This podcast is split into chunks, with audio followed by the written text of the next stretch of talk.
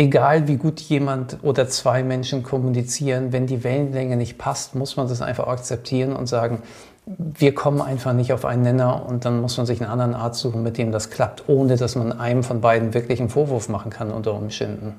Pralles Leben mit Gewicht. Diese Folge wird unterstützt von Novo Nordisk und mein Weg zum Wunschgewicht.de, der Infoseite für Menschen mit Adipositas.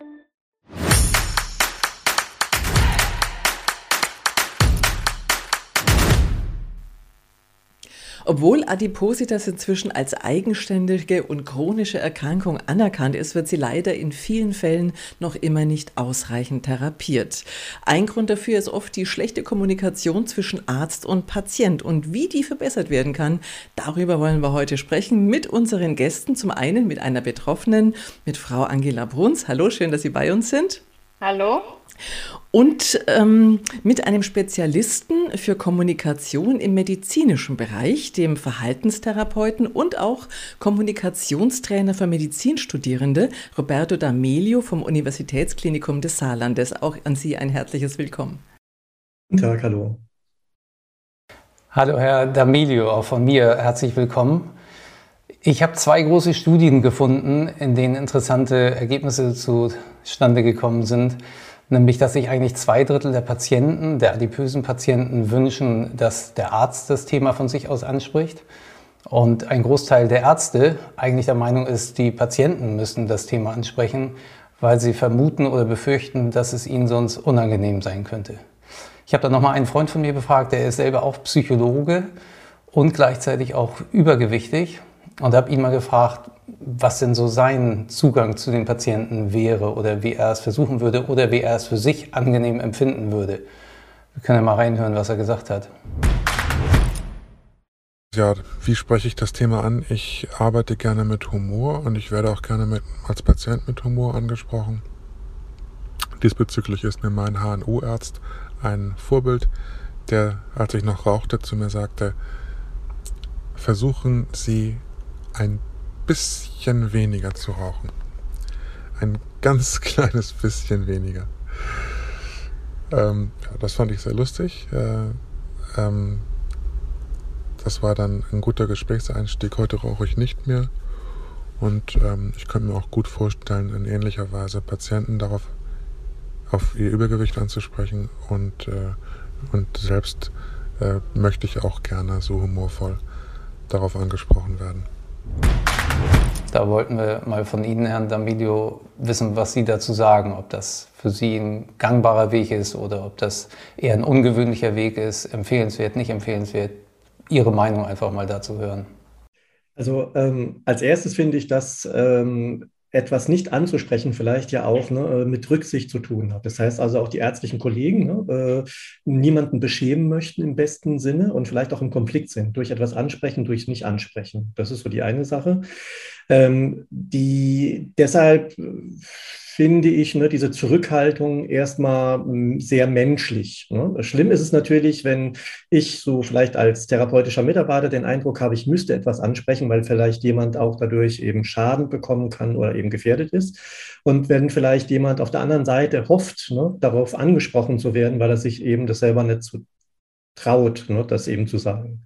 Und da wäre auch die Idee, ähm, vielleicht mal allgemeiner anzufangen, ob jemand mit seinem Leben, ne, sage ich mal, zufrieden ist oder vielleicht auch etwas in seinem Leben ändern möchte, ähm, dass das vielleicht, sage ich mal, nicht verfängliche Fragen sind, die man, das, die man dem Gegenüber stellen kann. Hm, also quasi so eine Brücke baut. Mhm. Eine Brücke baut, genau.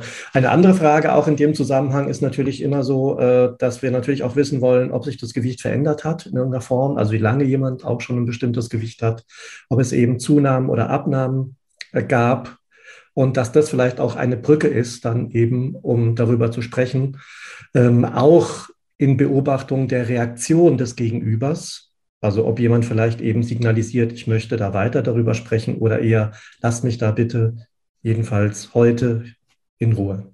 Wenn man noch einen Schritt, Schritt vorher, also einen Schritt zurückgeht, Er hat mir auch erzählt, unter vier Augen natürlich, und es bleibt natürlich auch unter uns, ähm, dass er auch schon mal Patienten darauf angesprochen hat, auf ihr Übergewicht und ihnen eben Hilfestellung anbieten wollte und die dann so ein bisschen Reis ausgenommen haben. Mhm. Und das heißt, der erste Schritt aus meiner Sicht wäre, erstmal zu fragen, ob er überhaupt über dieses Thema sprechen würde. Also als Arzt bietet sich das ja an, weil man vielleicht irgendwelche anderen Risikofaktoren sieht oder bestimmte Laborkonstellationen hat, wo man sagt, und in dem Zusammenhang würde ich gerne mit Ihnen mal über Ihr Gewicht, vielleicht über eine Veränderung Ihrer Lebensplanung sprechen. Ist Ihnen das recht oder sollen wir das ein anderes Mal machen? Dass man erstmal überhaupt den Beginn schafft, da fängt es ja schon an. Also ich denke, ne, was Sie jetzt gerade angesprochen haben, das nennen wir, um Erlaubnis zu fragen. Und das mag ein bisschen komisch kommen, weil natürlich wir auch immer und auch die Ärzte, die Ärztinnen gute Gründe haben, etwas anzusprechen. Aber natürlich leichter ist es eben, das äh, den anderen zu fragen. Und wenn er dann eben signalisiert, ja, ne, ich würde gerne darüber sprechen oder herzlichen Dank, ne, das habe ich auch schon erlebt, dass mich überhaupt mal jemand darauf anspricht, weil alle ja äh, so und ich sag mal einen Umweg um dieses Thema machen oder wie eben der, ich nenne es einfach mal ähm, despektierlich der Elefant im Raum, der nicht angesprochen wird. Und ich habe aber auch erlebt, dass sehr viele Betroffene sagen, vielen Dank, dass jemand das überhaupt mal anspricht. Da würde ich an der Stelle das gleich mal an Frau Bruns weitergeben. Frau Bruns, wie war das denn bei Ihnen? Weil Sie hatten ja auch, äh, Sie waren stark übergewichtig. Vielleicht schildern ja. Sie uns auch mal kurz, mit wie viel Kilo Sie den ersten Versuch unternommen haben, Ihren Arzt anzusprechen, um abzunehmen. Also der erste Versuch waren so, ja, ich glaube so um die 85 Kilo. Da bin ich ganz normal zum Hausarzt gegangen, habe ihm gesagt, äh, ich würde gern ein bisschen abnehmen, was gibt's da für Möglichkeiten? Und ähm, ja, wie es damals halt einfach so war, frisch die Hälfte, mach mehr Sport, iss weniger, iss nach 18 Uhr nichts mehr, keine Kohlenhydrate man wusste gar nicht, wo man anfangen soll. Also was war, wie der Mensch teilweise einfach so ist. Er bleibt in seinem Trott, in seiner Komfortzone und so ist es im Endeffekt auch bei mir nicht anders gewesen. Und schlussendlich bin ich an eine äh, Hausärztin geraten, die sowohl ähm, also psychisch einfach auch äh, tätig war, als auch dem Übergewicht. Und ihr habe ich das alles geschildert. Ich hatte dann irgendwann auch über 100 Kilo zugenommen und bin dann deswegen auch sehr depressiv geworden. Und sie war dann die erste, ähm, die mich verwiesen hat damals nach Sandhausen an einen Adipositas-Facharzt. Ähm, ja, also mit dem habe ich ganz schreckliche Erfahrungen gemacht. Das war wie im Fließband. Da darf ich kurz einhaken, weil ich glaube, das interessiert ja. jetzt auch die beiden Herren und auch unsere äh, Zuhörerinnen und Zuhörer. Was, was sind schreckliche Erfahrungen? Ähm, Im Endeffekt kam man dahin in einen Wartebereich voller äh, fülliger Menschen, nenne ich sie jetzt einfach mal. Und ähm, die haben alle äh, irgendwie Sachen ausgefüllt, wurden am Fließband gerufen, gewogen. Ähm, dann ist man ins Ärztezimmer und der Arzt äh, guckt kurz in die Akte. Äh, ja, bei Ihnen machen wir ein Magenband. Sie sind, äh, Sie sind äh, noch so jung. Ähm, lassen Sie sich draußen Gutachten geben und äh, wenn die Krankenkasse Probleme macht, dann melden Sie sich wieder. Und wenn das Ganze nicht funktioniert, dann können wir auch noch die OP-Methode machen, die OP-Methode machen, die OP-Methode. Aber jetzt fangen wir erstmal mit einem Magenband an. Draußen 50 Euro, äh, Gutachten mitnehmen und äh, ab nach Hause. Wow, was mit die, die beiden Herren, das muss ich ja der Stelle mal einhaken. Was, äh, wie, wie empfindet ihr, Andreas und Sie, Herr D'Amelio, das? Herr D'Amelio, ich lasse Ihnen gerne den Vortritt. Das ist ja heftiges Ärztebashing. Ich muss erst mal schlucken. Ich glaube, äh, Frau Wunz, Sie haben es ja auch gesagt, ne, dass erstmal Essen sehr viel natürlich mit Genuss zu tun hat, mit Gewohnheit zu tun hat, aber auch, äh, ich sag mal, zu einer äh, ja, Bedürfnisregulation. Also letztendlich, ne, vielleicht jeder von uns kennt es oder ich kenne es von mir. Ich möchte mal von mir sprechen, dass wenn ich jetzt Stress habe, dass ich dann eben ne, zu bestimmten Lebensmitteln ähm, ja, greife oder auch aus Gewohnheit den Salat links liegen lasse und dann doch den Fleischkäse esse. Ne? Und ich denke, das ja. kennt jeder von uns. Ne? Und ich denke, dass eben auch Abnehmen ne, mag ja kein Sprint sein, sondern ist ein, ich nenne es einfach mal ein Langstreckenrennen. Und insofern haben Sie recht, Frau Bruns, dass man sich überlegen sollte, wen nimmt man sich als Wegbegleiter. Und da kommen wir wieder ja. zu dem berühmten berühmten Bauchgefühl, wenn das Gefühl sagt, die, die Person, ne, ganz egal, ob sie Psychotherapeut, Therapeutin ist oder Arzt, Ärztin, passt nicht zu mir, dann sollte man auch ne, diesem Gefühl nachgehen. Und ich denke, es ist natürlich auch etwas Individualisiertes. Und die wichtigste Frage ist nicht, wie machen wir es normalerweise, sondern was brauchen Sie? damit es eben funktioniert, ja. ne, damit wir eben beginnen, es äh, durchhalten und zu einem guten Ende bringen. Und wenn natürlich eben die Möglichkeiten schon von vornherein zum Beispiel auf Operationen eingegrenzt sind, die ja ne, was Wunderbares sind für bestimmte Menschen oder für andere Menschen nicht passen, dann ist es ganz gut, ne, wenn Sie sagen, das war jetzt ein Termin und dann gehe ich eben nicht mehr hin. Und was da anscheinend Ihnen gefehlt hat, war die Frage, was brauchen Sie? Und wie kann ich sie dabei unterstützen? Weil es natürlich auch sein kann, ich rede jetzt nur von mir, ne, dass, die, dass die Unterstützung, die jemand braucht, beispielsweise Sie, ne, dass ich die Ihnen nicht geben kann, weil ich dazu nicht in der Lage bin oder weil mir das notwendige Wissen fehlt. Und insofern ist dieses ja. Miteinanderreden eigentlich der Anfang von etwas vielleicht Wunderbarem für beide Seiten. Andreas, du hast, du hast jetzt gerade gesagt, äh, du hast es als Ärzte-Bashing empfunden. Du bist ja selbst als Mediziner im Einsatz. Ähm, schilder doch mal aus deiner Seite ähm, die, die Arztsicht sozusagen. Ich glaube gar nicht mal, dass das ein fachliches Problem ist, sondern dass das wahrscheinlich bei mehreren Ärzten eindeutig ein kommunikatives Problem ist. Denn es sind ja durchaus richtige und wichtige Dinge angesprochen worden. Aber jeder hat so einen Teil gesagt. Der eine hat es sehr einfach runtergebrochen und hat zum Beispiel Unterstützungssysteme anzubieten ähm, vergessen. Der andere hat es nur noch auf Operationen reduziert, hat überhaupt nichts anderes mehr in Erwägung gezogen oder für sich intern vielleicht in Erwägung gezogen und dann aber äh, beschlossen, nee, macht keinen Sinn, weil, hat es aber nicht mitgeteilt, sodass der Patient gar nicht folgen kann. Also ich will gar nicht sagen, dass ich das immer alles viel besser und richtig mache weil ganz oft ist es natürlich ein Zeitproblem. Und so wie Frau Bruns es eben beschrieben hat, war das ja so ein bisschen sehr gedrängt im Wartezimmer und so ein bisschen zack, zack, zack, einer nach dem anderen, so dass es nicht danach klang, als hätte jeder Patient so von der Planung her schon ausreichend Zeit, Zeit sich mitzuteilen und seine Wünsche mitzuteilen. Und das wäre natürlich das A und O. Das ist gerade für diesen Bereich ist es natürlich äußerst unglücklich. Das muss ich zugeben, muss man die Arztseite ein bisschen verstehen, weil unser Gesundheitssystem eben auch nicht so ausgerichtet ist, dass Gespräche entsprechend auch honoriert werden, sondern die, die Apparatemedizin ist das, was den Ärzten das Geld bringt. Ne? Das ist einfach auch eine falsche Wertschätzung. Mhm. Frau Bruns, wie ging es denn dann weiter bei Ihnen?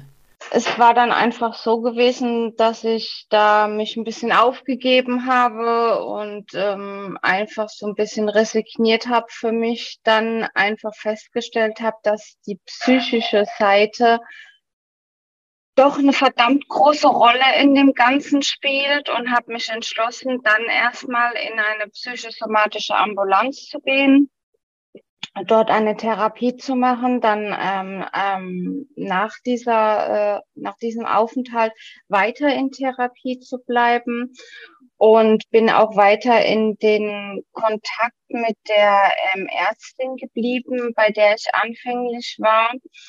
Und ähm, wir haben uns dann unterhalten. Da gab's äh, im Diakonissenkrankenhaus damals ähm, also eine Art Ärztestab aus verschiedenen Ärzten. Da hat man sich eigentlich hingesetzt und das nannte man dann Fallkonferenz. Dort hatte man sich vorgestellt in dieser Fallkonferenz. Und ähm, da wurde besprochen, ist bei dem Patienten eine Operation sinnvoll, ja oder nein? Und ähm, nach dieser Fallkonferenz, muss ich ganz ehrlich sagen, war das Chirurg auch damals super ehrlich und hat gesagt, nein, bei Ihnen im Moment nicht, ähm, aus äh, diversen Gründen. Er möchte, dass ich ein multimodales Konzept durchlaufe, ähm, dass ich dann ähm, mit ähm, Sport, Ernährung, ähm, Ärztebesuch ähm, und einer Selbsthilfegruppe, ähm, dass ich mich dort anschließe, diese sechs Monate nachweise und nach den sechs Monaten werden wir uns nochmal über eine ähm, OP unterhalten. Ja, und dem ist so gewesen. Ich habe dann diese sechs Monate MMK gemacht. Natürlich, ich meine, klar, die Essgewohnheiten haben sich nicht geändert. In der Zwischenzeit äh, hat mich leider ein Schicksalsschlag ereignet. Ähm, einer aus meiner Familie, der mir sehr nah stand, ist gestorben. Somit habe ich nochmals 30 Kilo zugenommen und war dann bei schlussendlich 125 Kilo. Habe dann vor der OP nochmal auf 118 abgenommen. Und äh, jetzt wiegen Sie wie viel? Aktuell 62 Kilo. Das, und, und wie lange ist die OP her, wenn ich fragen darf? Die OP ist sieben Jahre her und dazwischen gibt es auch eine zweijährige Tochter. Ach schön.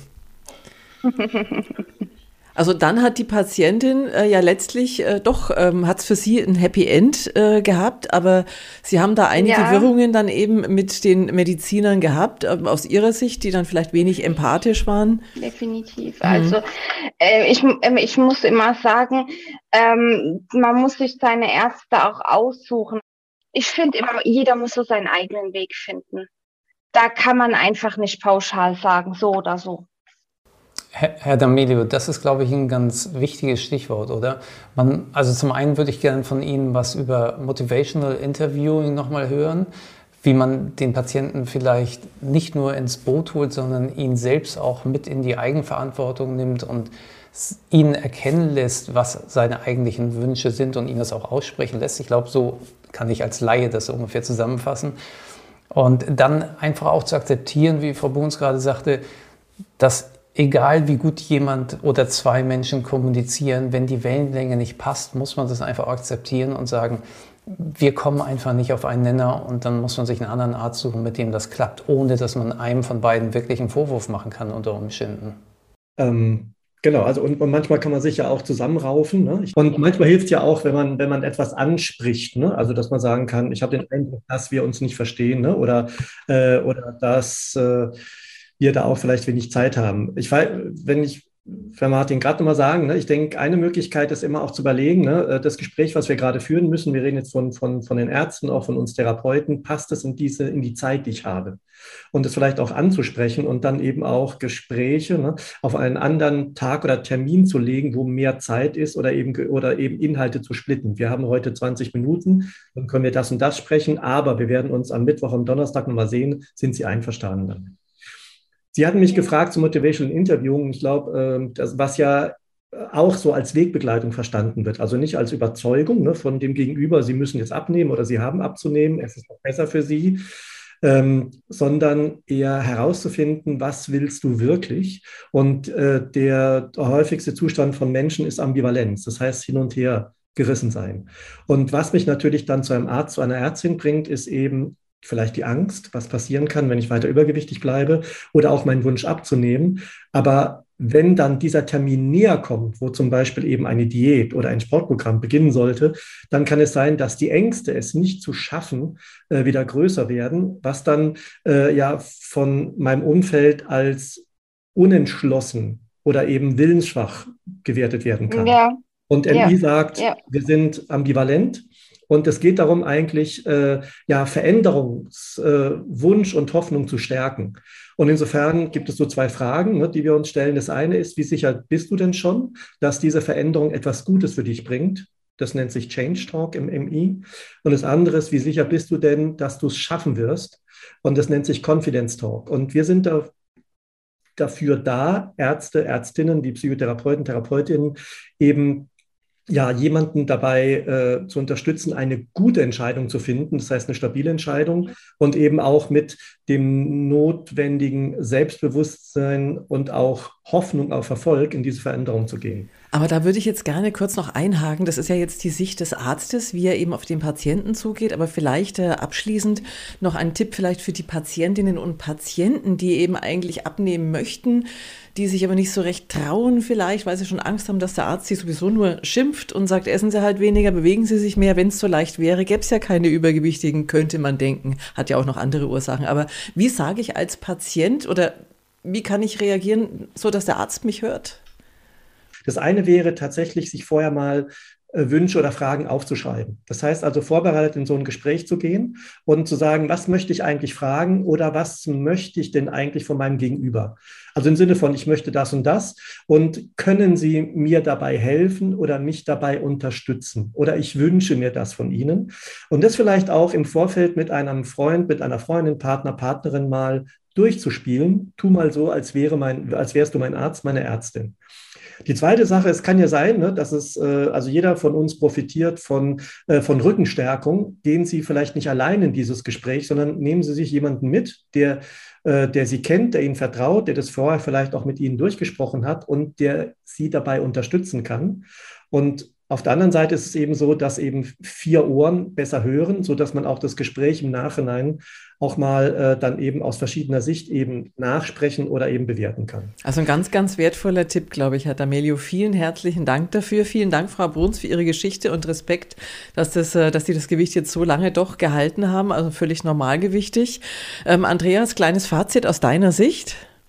Als Betroffener ja, ja vor, sozusagen vorm, auch. Auf jeden Fall als Betroffener. Vorm Fazit noch eine Ergänzung aus ärztlicher Sicht. Also für mich macht es einen Riesenunterschied, ob ein Patient mit einer riesen Erwartungshaltung zu mir kommt und sich sozusagen hinsetzt und sagt, so nun mach mal, ich zahle schließlich Krankenkassenbeiträge, was mich also völlig demotiviert. Oder ob ich merke, okay, wie Herr D'Amelio eben auch schon sagte, der hat sich vorbereitet, der hat sich überlegt, welchen Preis er bereit ist zu zahlen. Ne, das ist ja nun mal mhm. etwas, was für jeden schwierig ist. Mhm. Und das funktioniert nicht, wenn derjenige nicht mitspielt und bereit ist, dafür auch gewisse Kämpfe auch einzugehen. Und wenn ich das erkenne, dass er dazu wirklich bereit ist, dann motiviert mich das um ein Vielfaches mehr, als wenn er sich einfach hinsetzt und sagt, so, mach mal, ich bin dick, mach mich dünn. So da fällt bei mir auch eine Klappe. Guter Hinweis, guter Hinweis. Andreas. Also ich glaube, und insgesamt kann man, glaube ich, als Fazit sagen, die exakte Wortwahl ist es letztlich wahrscheinlich nicht, sondern entscheidend ist, eine Akzeptanz zu schaffen, ein Interesse zu schaffen und versuchen, eine gemein, ein gemeinsames Ziel, aber ein persönlich auf den Patienten zugeschnittenes Ziel zu finden und das gemeinsam zu formulieren oder noch besser, es den Patienten tatsächlich formulieren zu lassen und dann realistische Ziele zu haben. Also manche Patienten kommen einfach auch mit unrealistischen Zielen. Das ist, glaube ich, auch noch ganz wichtig, mit Zwischenzielen, die man erreichen kann, die wieder motivierend sind. Mhm. Wir haben es auch gerade von Herrn D'Amelio gehört, es ist ein Marathon, kein Sprint. In diesem Sinne, vielen herzlichen Dank. An Sie, Herr D'Amelio, vielen Dank. Frau Bruns, weiterhin alles Gute. Ja, ja und ähm, noch mehr Informationen zu allen Themen rund um das pralle Leben mit Gewicht, das findet ihr natürlich auch auf unserer Facebook-Seite oder auf der Pralles Leben im prallen Leben YouTube-Kanal. Am besten abonnieren, dann seid ihr immer auf den neuesten Stand. Bis zum nächsten Mal. Tschüss. Tschüss aus Hamburg. Tschüss. Tschüss.